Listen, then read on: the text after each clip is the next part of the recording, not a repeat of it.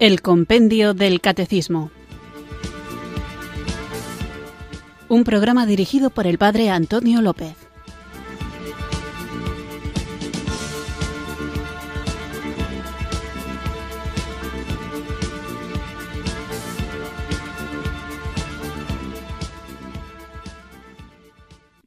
Buenas tardes, queridos oyentes de Radio María. Recibido un cariñoso saludo desde Irurzun, en Navarra, quienes sintonizáis una tarde más esta radio que cambia vidas, esta emisora de la Virgen, Radio María, para escuchar el programa El Compendio del Catecismo, nuestro espacio diario de formación católica, en el que tratamos de conocer la fe que queremos vivir, compartir y defender. Hemos comenzado en el programa anterior el capítulo tercero de la tercera parte del compendio del Catecismo, cuyo título es La salvación de Dios, la ley y la gracia, y el apartado nuevo es la ley moral. En la pregunta anterior planteaba el compendio del Catecismo precisamente eso, ¿qué es la ley moral? Y trataba de hacer una explicación argumentada de cómo la moral es objetiva y cómo esta, la ley moral, se fundamenta en el hecho objetivo de que el hombre ha sido creado a imagen y semejanza de Dios y que por lo tanto la moral es obra de Dios que nos la da con su sabiduría y que prescribe al hombre los caminos y reglas de conducta que llevan a la bienaventuranza prometida. Por eso es importante que entendamos que todas las normas morales que la Iglesia enseña son dadas porque han sido reveladas por Dios. Verdad y gracia van juntas, están vinculadas orgánicamente y de ninguna manera se excluyen mutuamente.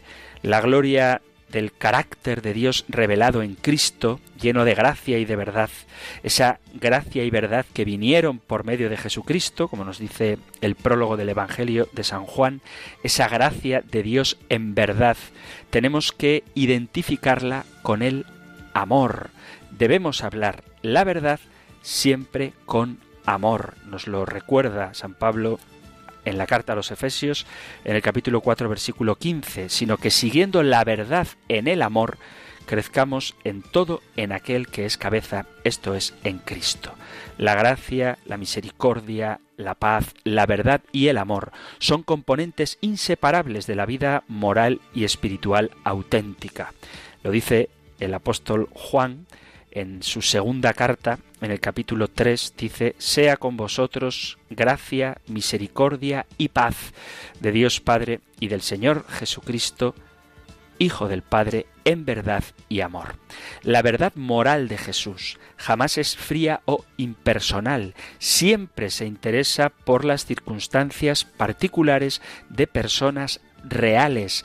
No se trata de caer en la casuística, pero sí de darnos cuenta de que el Señor, aunque nos da una moral objetiva, unas normas que nos acercan a Él y saltárselas nos aleja de Él, tiene en cuenta las circunstancias particulares de las personas concretas.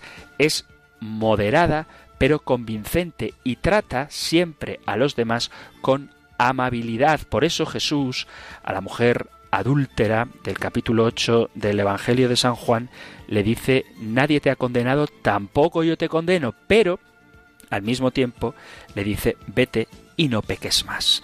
Jesús, que es el camino, la verdad y la vida, siempre trató a las personas con comprensión, gracia, misericordia, amor y verdad. La verdad que Jesús pronunció. Incorpora una dimensión moral transformadora, y es que conoceremos la verdad y la verdad nos hará libres, que, como reza el propio Señor, santifícalos en tu verdad, tu palabra es verdad. No es que necesitemos tanto la libertad para descubrir la verdad, sino vivir en la verdad para experimentar la auténtica libertad. Como un patrón infinito y eterno, la verdad yace en el centro mismo de la cosmovisión cristiana y por eso tenemos que buscarla, creerla, vivirla, modelarnos según ella y hablar de ella. Debemos tomar decisiones basadas en la verdad de lo que somos y dejarnos transformar por ella. En el centro mismo del gran conflicto entre Cristo y el mundo, entre Dios y Satanás, se halla una batalla por la verdad moral. Es una batalla por nuestra mente y por nuestro carácter que se desenvuelve al vivir la vida y participar en los momentos decisivos de nuestra historia en esta tierra. Dios nos ha dado su espíritu para guiarnos a la verdad. Pero cuando venga Él, dice el Evangelio de San Juan capítulo 16 versículo 13, cuando venga Él, el Espíritu de verdad, Él os guiará a la verdad plena, porque no hablará por su propia cuenta, sino que hablará todo lo que oye y os, os hará saber las cosas que han de venir. Por eso, porque nosotros creemos en Jesucristo, que es camino, verdad y vida, entendemos que, asentados en la verdad, andamos por ese camino que nos lleva a la verdadera vida. Y en eso se fundamenta la moral cristiana. Vamos a comenzar nuestro programa y como es el Señor el que nos ha dado su espíritu para guiarnos a la verdad, comencemos invocándole juntos con fe. Ven Espíritu, ven Espíritu, ven Espíritu.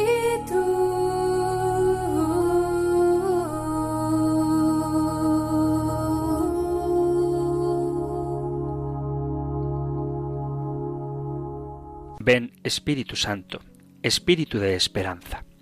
Cuando me parezca que todo está perdido, ven espíritu de esperanza. Cuando crea que todos son egoístas e interesados, ven espíritu de esperanza. Cuando sienta que no vale la pena empezar algo nuevo, ven espíritu de esperanza. Cuando piense que ya no podré cambiar, ven espíritu de esperanza. Cuando crea que ya nada bello se puede esperar de la vida, ven espíritu de esperanza. Cuando me parezca que la civilización del amor no es más que una utopía, ven espíritu de esperanza. Cuando sienta que yo ya no puedo hacer nada por la paz y la justicia, ven espíritu de esperanza. Cuando me canse de luchar, ven espíritu de esperanza.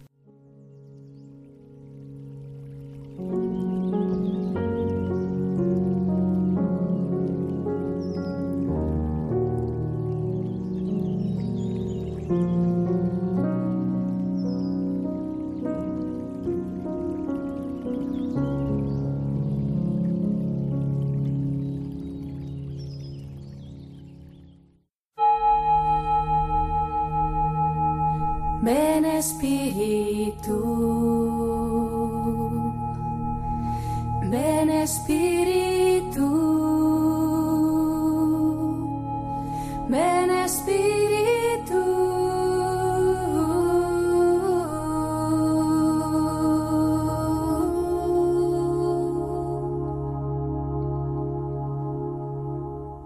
Vamos allá con nuestro nuevo programa y lo que trataremos hoy lo encontráis en el Catecismo Mayor en los puntos 1954 al 1959 y 1978 y 1979. Nosotros escuchamos ahora la pregunta 416 del compendio del Catecismo.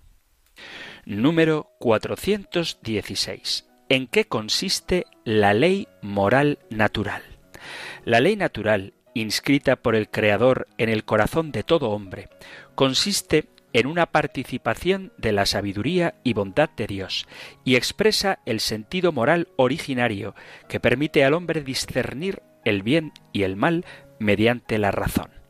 La ley natural es universal e inmutable, y pone la base de los deberes y derechos fundamentales de la persona, de la comunidad humana y de la misma ley civil.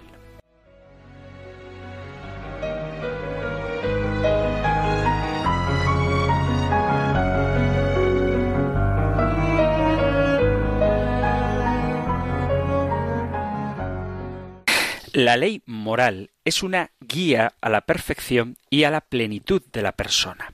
Hay una íntima relación entre libertad y ley, de la misma forma que entre libertad y verdad. La exigencia de verdad, en lo que se refiere al bien, lejos de disminuir la libertad, es necesaria para su desarrollo, principalmente para la formación y el crecimiento en el amor. La libertad humana es una libertad para la verdad, para el bien, para el amor y para la felicidad. Pretender enfrentar, como a veces se hace, la libertad con la verdad o con la ley, encubre el error de contraponer aspectos que se complementan mutuamente. Las normas justas no son obstáculo para vivir la libertad, sino una ayuda para descubrir dónde están los valores morales por los que debe decidirse y obrar libremente. Cuando a veces se contraponen libertad y ley, esta confrontación se debe a un planteamiento de la ley en clave voluntarista, como si el legislador con la norma obrara a capricho y su actuación recortara la libertad del hombre. Es importante subrayar que toda ley justa, que lo es cuando es fruto de la recta razón y tiene como fin proteger los verdaderos valores morales de la persona y de la convivencia social, no disminuye ni recorta la libertad, sino que la protege frente a la arbitrariedad y la encauza ofreciendo luces y orientaciones que sin esa normativa el hombre se vería expuesto a correr el riesgo de no descubrir la verdad de los verdaderos valores morales. A esto se refiere la encíclica Veritatis Splendor cuando hace esta afirmación. La cuestión fundamental que las teorías modernas plantean con particular intensidad es la relación entre la libertad del hombre y la ley de Dios, es decir, la cuestión de la relación entre libertad y verdad. Según la fe cristiana y la doctrina de la Iglesia, solamente la libertad que se somete a la verdad conduce a la persona humana a su verdadero bien. El bien de la persona consiste en estar en la verdad y en realizar la verdad. Esta libertad, que es un don de Dios, permite que el hombre pueda darse a sí mismo otra clase de libertad, la que se adquiere con la práctica de las virtudes morales. Esta libertad es la que se conoce con el nombre de libertad moral. Así se subraya el vínculo entre libertad y verdad que pone de manifiesto dos cuestiones fundamentales la naturaleza de la libertad y sus relaciones con la ley moral. Sería errónea una concepción de la libertad que la considere una especie de absoluto y reivindicase para sí el poder determinar el bien y el mal, de forma que convirtiese la libertad en criterio principal de juicio moral. Sería moralmente bueno lo que favorece la libertad y malo lo que la disminuyese o contrariase. Esta concepción conduce derechamente a la reivindicación de la autonomía de la libertad individual en sentido más potente de la expresión. La libertad, ayudada por la razón, se daría su propia ley, construyendo así una moral puramente racional y humana. Esto sería darse uno la propia ley en vez de estar regulado por otro, que sea otro el que te da la ley. Frente a este dilema, se debe hablar de autonomía humana en el sentido de que se trata fundamentalmente de participar del poder de Dios. No es autonomía, no es el hombre el que se da la ley a sí misma, sino que es el hombre el que recibe esa ley de Dios y la cumple. La pretensión de una completa autonomía de la razón en el ámbito de las normas morales relativas al recto ordenamiento de la vida en este mundo lleva a negar la doctrina perenne de la Iglesia referente a que la ley moral natural tiene a Dios como autor y que el hombre, mediante su razón, participa de la ley eterna que no ha sido establecida por el propio hombre. En el fondo, se trata de profundizar y subrayar una concepción del hombre y de la libertad inspirada en la revelación, en la Sagrada Escritura y en la tradición. La moralidad es, por tanto, la propiedad de los actos humanos según la cual se ordenan o no a la consecución del bien del hombre y de su felicidad. De esto hablábamos en el programa anterior. Esta ordenación a Dios no es algo arbitrariamente sobreañadido o extrínseco a la persona, sino que está inscrita en la misma naturaleza humana por ser imagen y semejanza de Dios y en virtud de la gracia que recrea al hombre como hijo del Altísimo. Ahí radica esencialmente la ley moral, que además se encuentra externamente revelada en la Sagrada Escritura y la tradición custodiadas por el magisterio de la Iglesia. Cuando hablamos de ley, tenemos que saber a qué nos referimos cuando estamos hablando de ella. La ley es una ordenación racional de la conducta humana que guía al hombre a su fin o perfección. Repito la definición porque me parece que es muy importante tener claro que la ley es una ordenación racional de la conducta humana que guía al hombre a su fin o perfección. El nombre de ley aparece etimológicamente de ligare, en cuanto comporta una ligazón, es decir, una dependencia, un vínculo en el modo de actuar. Todas las criaturas siguen en su actividad una pauta determinada en orden a ciertos fines. A esto llamamos leyes físicas y biológicas. Así los cuerpos se atraen, los astros describen sus órbitas, las plantas crecen, se reproducen, etc. Estas leyes existen en la naturaleza de las cosas como un don del Creador que conduce al universo a su propio fin. Por eso se dice también que ley procede, además de ligare, de otra palabra latina que sería legere, en cuanto no es algo que el hombre inventa o crea, sino que es algo que descubre o lee en la naturaleza. Lo peculiar de las criaturas espirituales es que esta ordenación no comporta una necesidad física, sino libre, es decir, una necesidad ética o moral. La necesidad de seguir libremente una conducta para alcanzar su perfección o plenitud, de la que por su voluntad puede sustraerse, puede no cumplirla, pero sólo a costa de renunciar a su perfección y degradarse. Por eso se denomina ley moral a la ordenación intrínseca y dinámica que la criatura humana recibe para su propia perfección y que es un don del Creador más alto aún que las leyes físicas y biológicas, que también son intrínsecas a la criatura, es decir, nosotros nos tenemos que someter a las leyes de la naturaleza, porque esas nos hacen vivir en perfección lo que somos y de una manera mucho más importante, mucho más elevada, mucho más espiritual, lo que nos lleva a la perfección es someternos a las leyes morales. De ahí que la ley moral se suele definir como la ordenación racional de los actos humanos al fin debido. Es una ordenación que señala la dirección y medida de los actos para alcanzar el último fin. Se dice que es racional. ¿Por qué? Porque ha sido sabiamente establecida por la inteligencia divina y es reconocida por la razón humana. Afecta a los actos humanos, es decir, a las acciones libres y las dirige al fin debido. Impone así una necesidad moral al obrar humano, una obligación o deber para que la persona alcance su perfección. Como ordenación racional, toda ley presupone una autoridad inteligente o legislador que la establece.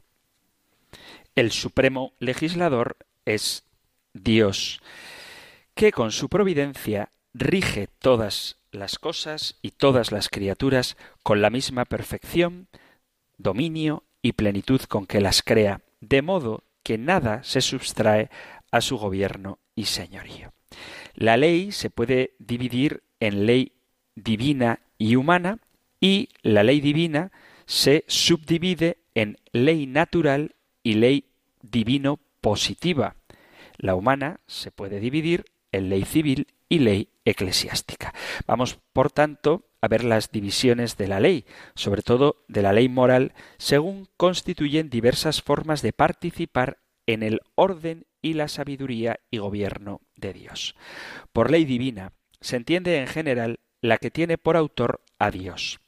En un sentido, podríamos hablar de ley eterna para referirnos a la misma sabiduría de Dios en cuanto originaria de toda ordenación y de toda ley.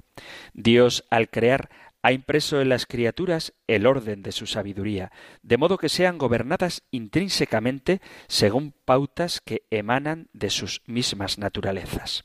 Las criaturas intelectuales participan de ese orden en modo superior en cuanto pueden conocerlo y amarlo y así gobernarse a sí mismas. Es lo que llamamos la ley moral natural o simplemente la ley natural.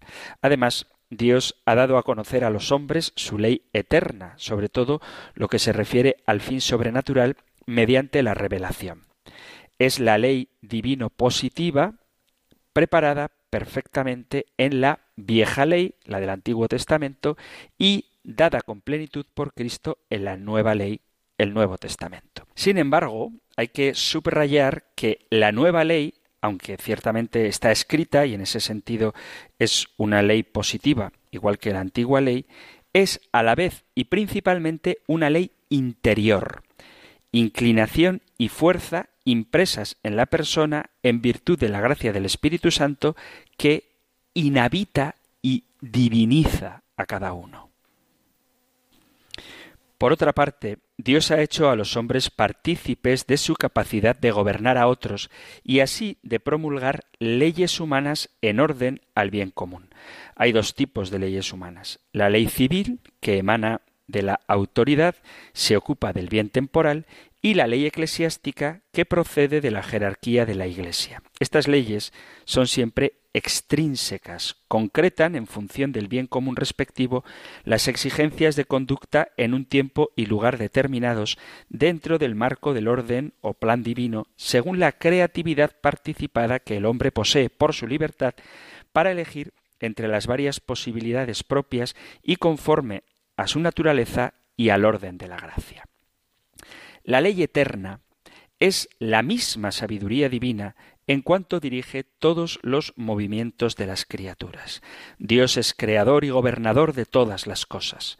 Su sabiduría contiene el modelo o causa ejemplar de todo lo creado, y su omnipotencia amorosa conduce todas las cosas a su perfección. Se llama eterna porque todo lo que Dios concibe no tiene comienzo ni fin, como corresponde a su ser Dios. Solo las operaciones hacia afuera, la creación, la redención, se realizan en el tiempo. Como la sabiduría de Dios nada concibe en el tiempo, sino que tiene un verbo eterno, con propiedad se le llama ley eterna. Dios rige todas las cosas con su providencia, proveyendo los remedios suficientes y sobreabundantes para que las criaturas consigan su fin. En la providencia divina se pueden por eso distinguir dos aspectos. Primero, el plan de gobierno, que se identifica con la misma sabiduría divina, y segundo, la efectiva ejecución de ese plan. La ley eterna no es sino el primer aspecto de la providencia o plan amoroso del gobierno divino. En la ejecución de los designios providenciales, en cambio, Dios se sirve además de las criaturas como causas segundas. Así, a veces, Dios utiliza a otros hombres, ángeles o incluso otros seres, otras criaturas, como instrumentos para conducir a los hombres a su salvación. La ley eterna constituye una medida necesaria e intrínseca de nuestros actos. Se dice que es necesaria porque toda perfección de la criatura lo es por su adecuación a esta ley eterna y porque se cumple siempre de un modo u otro en todos los seres. Se ordena hacia adentro, a lo propio, a lo esencial, a lo intrínseco, a diferencia de las leyes de los hombres que gobiernan exteriormente los actos humanos. La ley de Dios, en cambio, los ordena interiormente mediante los dinamismos que imprime en su naturaleza y en el orden sobrenatural por la gracia, con sus potencias e inclinaciones a obrar en orden al fin. La norma suprema de la vida humana es la propia ley divina eterna, objetiva y universal, por la que Dios ordena, dirige y gobierna todo el universo y los caminos que deben recorrer los hombres según el designio de su sabiduría y de su amor. La Sagrada Escritura, ya desde el Antiguo Testamento, subraya esa perfección y positividad de la ley divina como designio de la sabiduría y del amor de Dios, y enseña, como consecuencia, que el justo vive siempre con el deseo de conocer el mandato divino. Dice el Salmo 118, Enséñame, Señor, tus caminos, para que ande en la verdad, y dirige mi corazón, para que sea dócil al poder de tu nombre. Los planes divinos que la revelación desvela son lo mejor que el hombre alcanza a conocer. Si el hombre prescinde en su obrar de esta medida divina, no sólo le es imposible alcanzar su perfección, sino que cuanto depende de su libertad se autodestruye. En los seres no racionales, la ley está simplemente como dinamismo que los guía hacia su propio fin o perfección. Lo tienen y con eso basta. Sin embargo, en el hombre, tal dinamismo necesita ser conocido y por tanto se habla también de ley en relación a las descripciones con las cuales se le ayuda a conocerlo. Este doble sentido de ley se puede separar en elemento interno de la ley, que sería la gracia del Espíritu Santo, y el elemento externo de la ley, hablo de la ley divina, que sería la letra de la Sagrada Escritura. Las enseñanzas describen ante todo quién es el hombre y la actitud interior que Dios espera de él, recordándonos que poseemos las energías necesarias para, con la ayuda paternal que nunca nos faltará por parte de Dios, vivir conforme a la propia dignidad e imagen de hijos y alcanzar todo lo que el Padre Eterno ha previsto para nosotros y el objeto de sus promesas. Por eso debemos suplicar no sólo ser instruidos en los planes del Señor, sino tener inteligencia para comprenderlos y ayuda para ponerlos por obra. En la palabra de Dios, el creyente nunca ve sólo la letra de la ley, sino la revelación divina sobre sí mismo, sobre sus deseos e inclinaciones en su verdadera positividad y siempre en su interioridad dinámica. El plan de la ley eterna está pues inscrito intrínsecamente en la criatura, lo que se manifiesta en que nos proporciona la inclinación y las fuerzas para que nuestros actos se conformen con ella, tanto en el orden de la creación o participación natural en la bondad divina, la ley natural, como en la recreación o participación sobrenatural, la ley de la gracia. Así, lo que la revelación divina enseña sobre la ley corresponde a la más profunda inclinación del hombre creado y redimido. No cabe siquiera pensar que Dios, infinita bondad, exija de alguien una conducta sin darle los medios oportunos. Una gran parte de las dificultades para entender el carácter positivo y liberador de la ley divina procede de olvidar su condición de don que nos perfecciona y que es intrínseco a la criatura, que le hace posible el logro de la propia perfección. Puesto que las penetra desde su ser, el orden de la ley eterna alcanza a toda criatura y a cada una de sus acciones en su singularidad. Es un error pensar que Dios ordena las cosas y las acciones sólo en general, como hacen las leyes humanas. Sólo existe lo singular, si la ley divina no pudiera alcanzarlo y debiera limitarse a proveer en lo universal, Dios sería un gobernador muy imperfecto. Nada escapa a la ley eterna y por eso nunca puede haber una causa real para no cumplir eso en cada caso concreto. Mientras las leyes humanas pueden no haber previsto un específico caso particular y no adecuarse a las necesidades concretas de determinada persona, eso no ocurre con la ley eterna. Por eso, su cumplimiento es siempre posible y hace feliz a todo hombre en toda circunstancia. Esto, desde luego, no quita que en ocasiones al hombre le cueste entender la conveniencia y la sabiduría de las exigencias divinas. Pero la ley eterna procura siempre la perfección del hombre y con la ayuda de la gracia que nunca nos ha de faltar, es no sólo posible, sino plenificante, nos hace felices el cumplir con esta ley eterna. Vamos a hacer ahora una pequeña pausa musical antes de continuar con nuestro programa del compendio del catecismo hoy con la pregunta 416 en qué consiste la ley moral natural.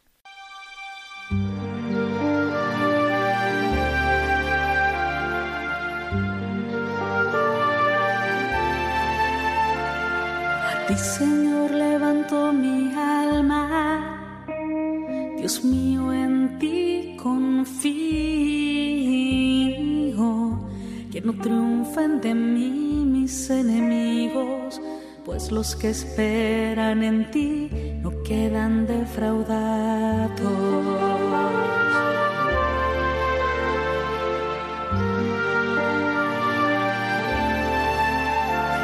Señor, enséñame caminos, instruyeme en tus sendas, haz que camine con lealtad enséñame porque tú eres mi Dios.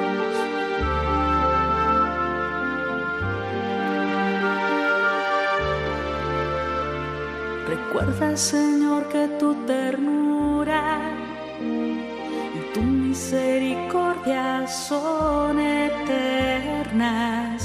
No te acuerdes de los pecados de mi juventud.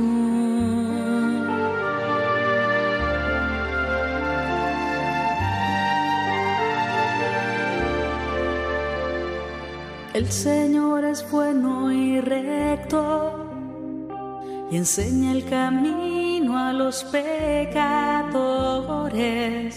hace caminar a los humildes con rectitud.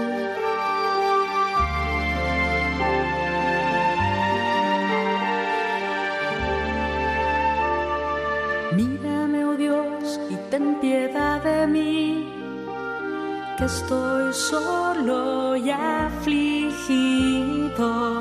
Ensancha mi corazón oprimido, mira mis trabajos y penas.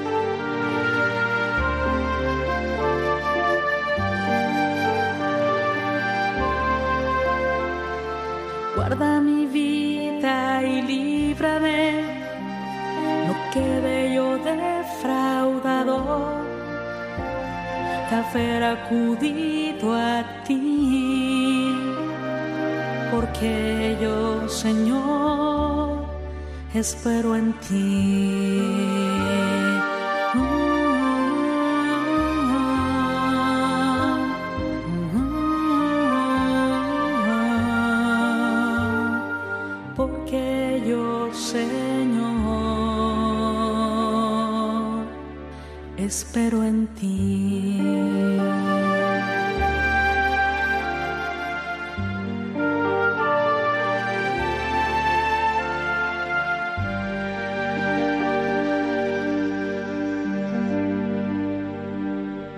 Estás en Radio María escuchando el programa El Compendio del Catecismo, nuestro espacio diario de formación católica en el que tratamos de conocer la fe que queremos vivir, compartir y defender y que puedes escuchar de lunes a viernes de 4 a 5 de la tarde, una hora antes, si nos sintonizas desde las Islas Canarias. Y hoy estamos tratando la pregunta 416, ¿en qué consiste la ley moral natural? Hemos dividido la ley en ley eterna o ley divina y en ley humana, la ley divina, que puede ser la ley divina natural, que es de lo que estamos hablando. Luego más adelante hablaremos de la ley divina positiva, de los mandamientos, de lo que nos ha sido revelado en la palabra de Dios, pero la ley natural está inscrita en el corazón del hombre y luego existe la ley humana, que puede ser civil o eclesiástica. La ley eterna, y esto es algo muy importante, es el fundamento de toda ley. Cualquier ley lo es en la medida en que participa de la ley eterna. La ley eterna, como orden divino, es la raíz y el fundamento de todo orden. No es sólo el modelo, sino la causa de que cualquier orden, norma o precepto alcance su carácter de verdadera ley o guía perfectiva, es decir, que oriente al hombre a su perfección y que por lo tanto tenga fuerza de obligar en conciencia a una criatura libre. Toda ordenación existente en el mundo proviene de la ley eterna. Cualquier orden verdadero entre las criaturas, en su singularidad y en sus relaciones mutuas, está contenido en la ley eterna y procede de ella de alguna manera. Así, la ley moral natural y la ley de la gracia, así también todas las leyes físicas y biológicas cuya sabiduría la ciencia descubre progresivamente, y así también, en alguna manera, ocurre con las leyes humanas. Es decir, las leyes humanas deben fundarse en la ley divina y concretar sus exigencias en la medida de la propia autoridad de quien gobierna, y no pueden contradecirla sin desvirtuarse como leyes. Esta imposibilidad de que exista un orden ajeno a la sabiduría divina es patente en las leyes físicas. Si alguien intentara disponer unos objetos al margen de la ley de la gravedad, tendría que estar de continuo sosteniéndolos artificialmente en un equilibrio precario e inestable. Las leyes morales no son menos reales que las leyes físicas. Aunque se puedan incumplir, es siempre a costa de provocar desorden. El desorden del pecado que el mal uso de la libertad introduce en el mundo con todas sus graves consecuencias personales y sociales. Las leyes humanas tienen la eficacia directiva en la medida en que participan de la ley divina, de la ley eterna. Cuando el hombre obedece una ley recta y justa, en último término, está siguiendo la sabiduría de Dios, puesto que la autoridad consiste en la facultad de mandar según la recta razón, se sigue, evidentemente, que la fuerza obligatoria de las leyes humanas procede del orden moral que tiene a Dios como primer principio y último fin. La ley humana es justa y verdadera ley en tanto que su autor ha buscado y respeta la ley de Dios. Como la ley eterna es la razón de gobierno en el supremo gobernante, es necesario que todo el valor del recto gobierno que hay en los gobernantes inferiores se derive de la ley eterna. De este modo, es como las leyes humanas son también leyes. Por esto dice San Agustín que en las leyes temporales nada hay de justo y de legítimo que los hombres no hayan tomado de la ley eterna. Llama mucho la atención cómo a menudo el hombre recurre con frecuencia a la naturaleza como algo que excusa y absuelve y no en cambio como algo que le exige y obliga cuando hay ciertas conductas que la Iglesia entiende que son inmorales, hay quien se excusa diciendo que es una cosa natural. De este modo da la impresión de que la naturaleza es para el hombre solamente una fuente de malas inclinaciones, por lo que habría que llegar a preguntarse ¿y entonces de dónde brotan las inclinaciones buenas? Decir que la naturaleza obliga, que la naturaleza contribuye a crear en el hombre un cierto sentido del deber, debería causar fundamentales transformaciones tanto en la teoría como en la práctica. Se puede decir que la huida ante la ley natural es normalmente la huida ante la personalidad, porque ella es por sí misma, la propia persona, la que aporta un tipo de leyes. Si se profundiza un poco, llegaremos a la conclusión de que huir de la ley natural no sería posible si no se hubiera dado anteriormente la huida del mismo legislador con mayúscula como fenómeno característico de una mentalidad contemporánea. Es verdad que la naturaleza no se puede identificar con Dios, sino que se limita a permitir al ser racional leer el pensamiento y la voluntad de Dios como legislador. Cuando se dice que hay que poner a Dios como fundamento último de la dignidad humana, se está afirmando que Dios no es ajeno al hombre, sino lo más suyo, lo más íntimo, lo más propio. Desde la perspectiva del cristianismo, hay que insistir en este fundamento de la moral. El hombre es imagen de Dios. Y por eso todo lo que viene de Dios no solamente no le es ajeno al hombre, sino que es lo más propiamente humano. No se puede hablar de heteronomía porque Dios no es un ser extraño o ajeno, sino más bien lo propio del hombre. Es precisamente la culminación de la autonomía, el descubrimiento y la reivindicación de lo más propio, en suma, lo más íntimo, lo más ontológico, lo que más distingue y caracteriza al ser humano.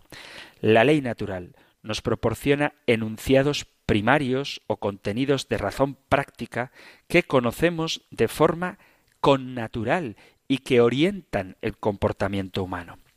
Dios es autor de la ley natural porque la ha promulgado por el hecho mismo de haber creado la naturaleza humana con sus cualidades y tendencias y con las obligaciones que de esa naturaleza dimanan y por el hecho de haber dado al hombre la capacidad no solamente de haberle inscrito una ley en el corazón, por decirlo de alguna manera, en su naturaleza, sino que nos ha dado también la capacidad de conocer esa ley.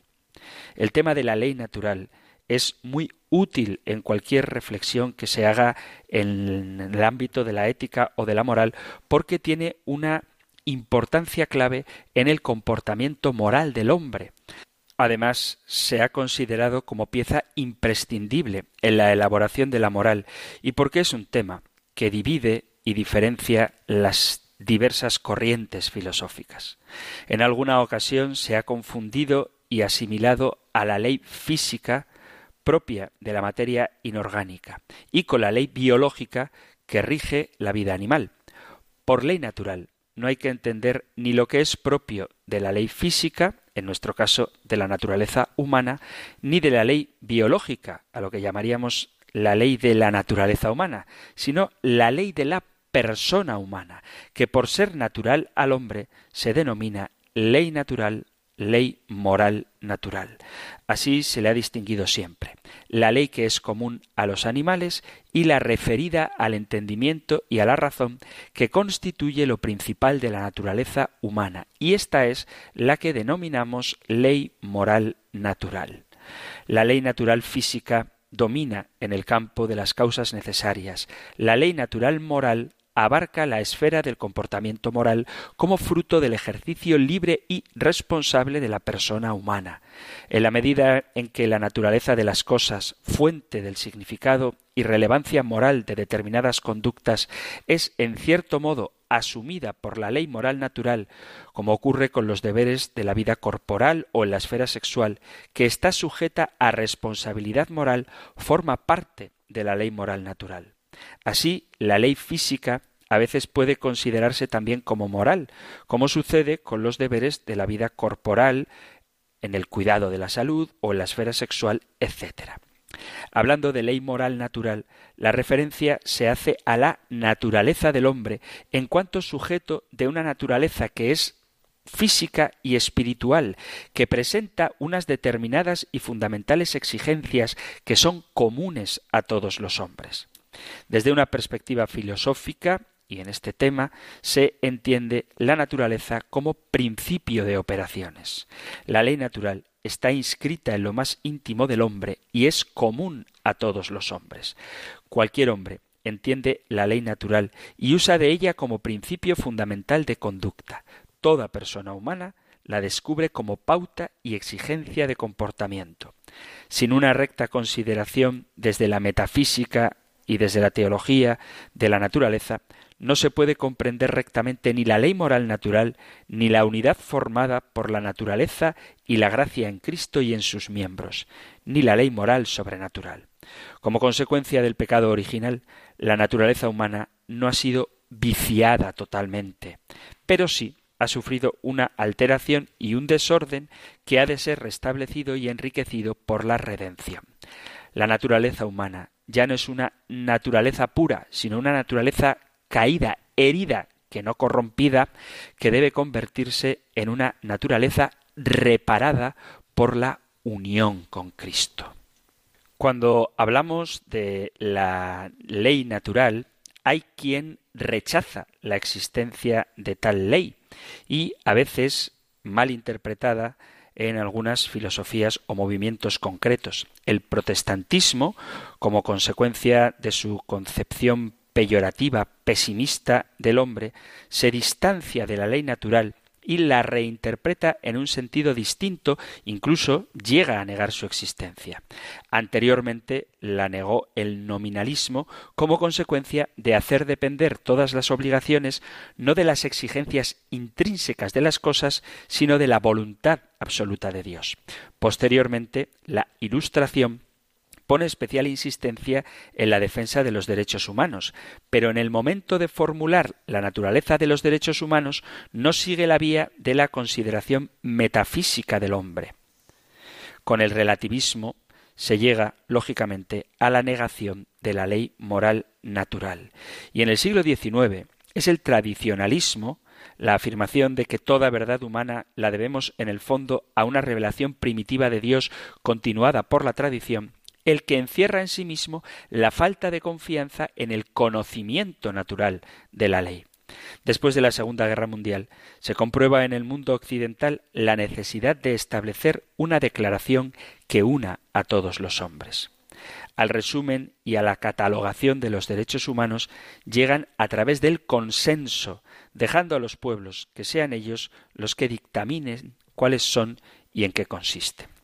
Actualmente está muy extendida la oposición a la existencia de la ley natural por diversos motivos y como consecuencia de diversos sistemas filosóficos o principalmente por la presentación de una autonomía absoluta o exagerada de lo creado, de las realidades temporales y del mismo hombre. El magisterio de la Iglesia ha defendido constantemente la existencia, el alcance y la necesidad de la ley natural.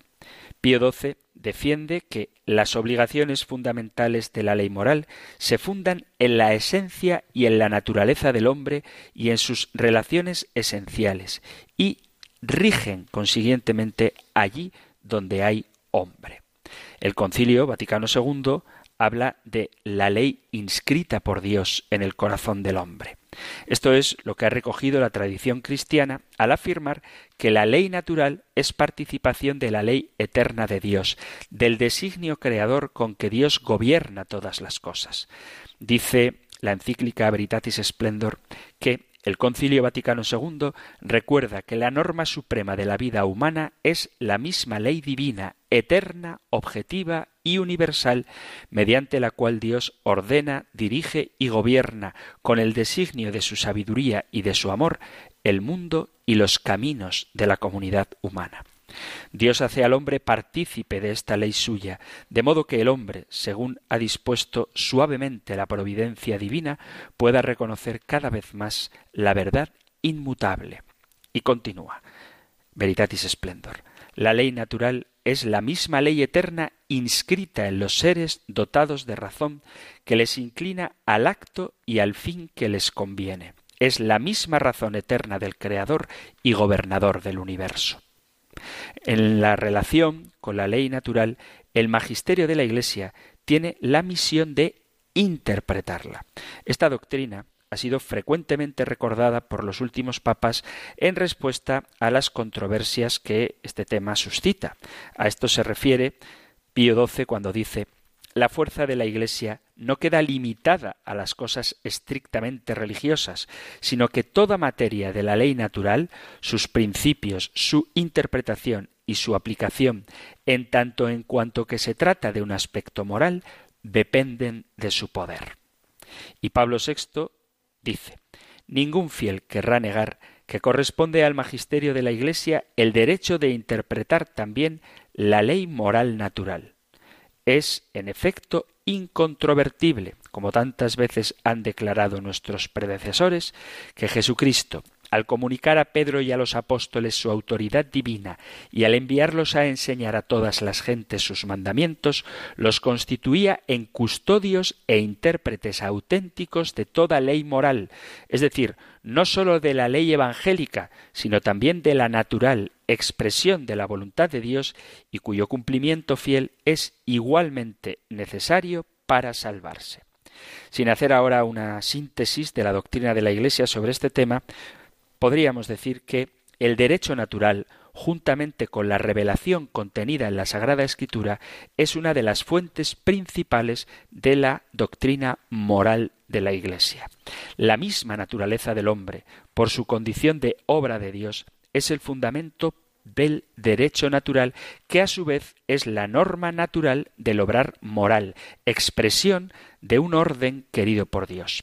Concretamente, las instituciones sociales, como la familia, el trabajo, etc., tienen en este derecho natural su verdadero fundamento. La razón humana, cuando no está obcecada por la pasión, es capaz de conocer este derecho natural que tiene valor absoluto, universal e inmutable y es la base de todo derecho positivo. El derecho natural tiene a Dios por autor y a la luz de su misión sobrenatural, la Iglesia precisa sus prescripciones y defiende sus exigencias. Cuando la teología habla de la ley natural, se refiere siempre a las exigencias que dimanan de la persona humana en cuanto ser creado a imagen de Dios. Supone la capacidad de ser interpelado por Dios, de entrar en comunión con Él y con todos los hombres creados igualmente a imagen de Dios. Por eso, la negación de un Dios personal tiene también que negar la ley natural que tiene en él su fundamento. En las intervenciones magisteriales de la Iglesia sobre la ley natural, el término ley natural no hace referencia a la naturaleza propia de los seres irracionales, sino a la naturaleza corpóreo espiritual de la persona humana. Es mucho más que lo puramente biológico y conlleva unas exigencias fundamentales de la naturaleza humana corpóreo espiritual. La Iglesia enseña que esta ley natural no la crea el hombre, sino que la encuentra en su propia naturaleza y la reconoce en su interior como un bien en sí misma. Es una participación de la ley divina por la que Dios gobierna el mundo. Hablamos de ley natural porque creemos que existe una naturaleza humana. Para entender estos conceptos hay que saber un poquito de metafísica, de lo que somos los seres en cuanto tales. Y como falta la metafísica, como falta la filosofía, falta el concepto de naturaleza y por lo tanto muchos niegan la existencia de esta ley natural y utilizan como argumento culturas donde pareciera que esta ley natural no se cumple. Pero de eso hablaremos en el próximo programa, que el compendio plantea la pregunta si todos los hombres son capaces de percibir la ley natural. Como se ha terminado el tiempo de hoy, seguiremos con ello el próximo día. Terminamos ahora, no sin antes recordaros que si hay algo que queráis compartir, alguna pregunta que hacer, algún testimonio que dar, alguna idea que debatir, podéis enviar vuestros mensajes al correo electrónico compendio arroba radiomaria.es, compendio arroba radiomaria.es o al número de teléfono para WhatsApp 668 594 383 668 594 383. Terminamos ahora recibiendo la bendición del Señor. El Señor te bendiga y te guarde el Señor ilumine su rostro sobre ti y te conceda su favor, el Señor te muestre su rostro y te conceda la paz. Muchísimas gracias por estar ahí, gracias por escuchar el compendio del catecismo y si queréis volveremos a encontrarnos en un próximo programa. Un fuerte abrazo.